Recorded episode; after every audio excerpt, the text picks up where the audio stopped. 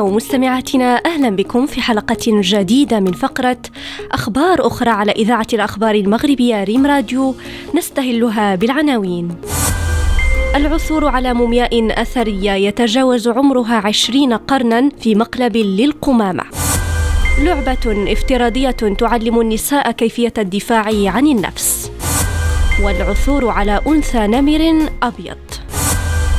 إلى التفاصيل.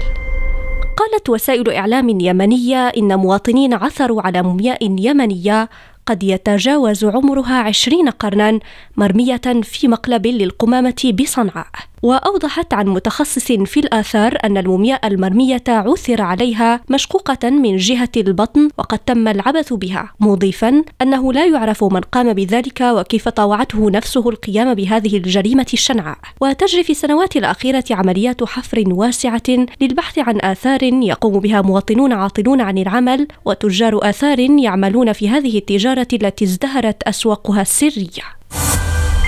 تقف إحدى النساء فوق منصة صغيرة تطفو في الفضاء فيما تقترب منها مجموعة من الوحوش المحاطة بالنيران وتحاصرها. في ظل التهديد الناجم عن هذه الكائنات والذي ينسيها خوذة الواقع الافتراضي التي تضعها. ترمي لعبة الواقع الافتراضي Fight Back التي ابتكرتها مخرجة تبدي اهتماما بمفهوم تمكين المرأة وأصدرتها تزامنا مع يوم المرأة العالمي إلى تعليم النساء كيفية التغلب على مخاوفهن وكل المواضيع المحظورة المرتبطة بالعنف. العنف الجسدي. عثر على أنثى نمر أبيض صغيرة متروكة في شارع محاذ لحديقة أتيكا للحيوانات قرب أثينا وهي الأبرز في اليونان. حسب ما أعلن هذا المتنزه.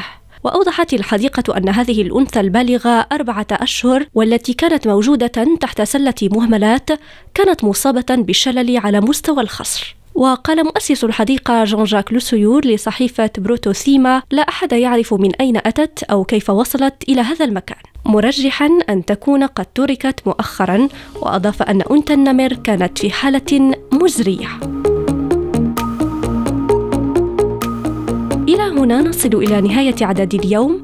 شكرا على حسن المتابعة ونلتقي بكم غدا مع أخبار أخرى.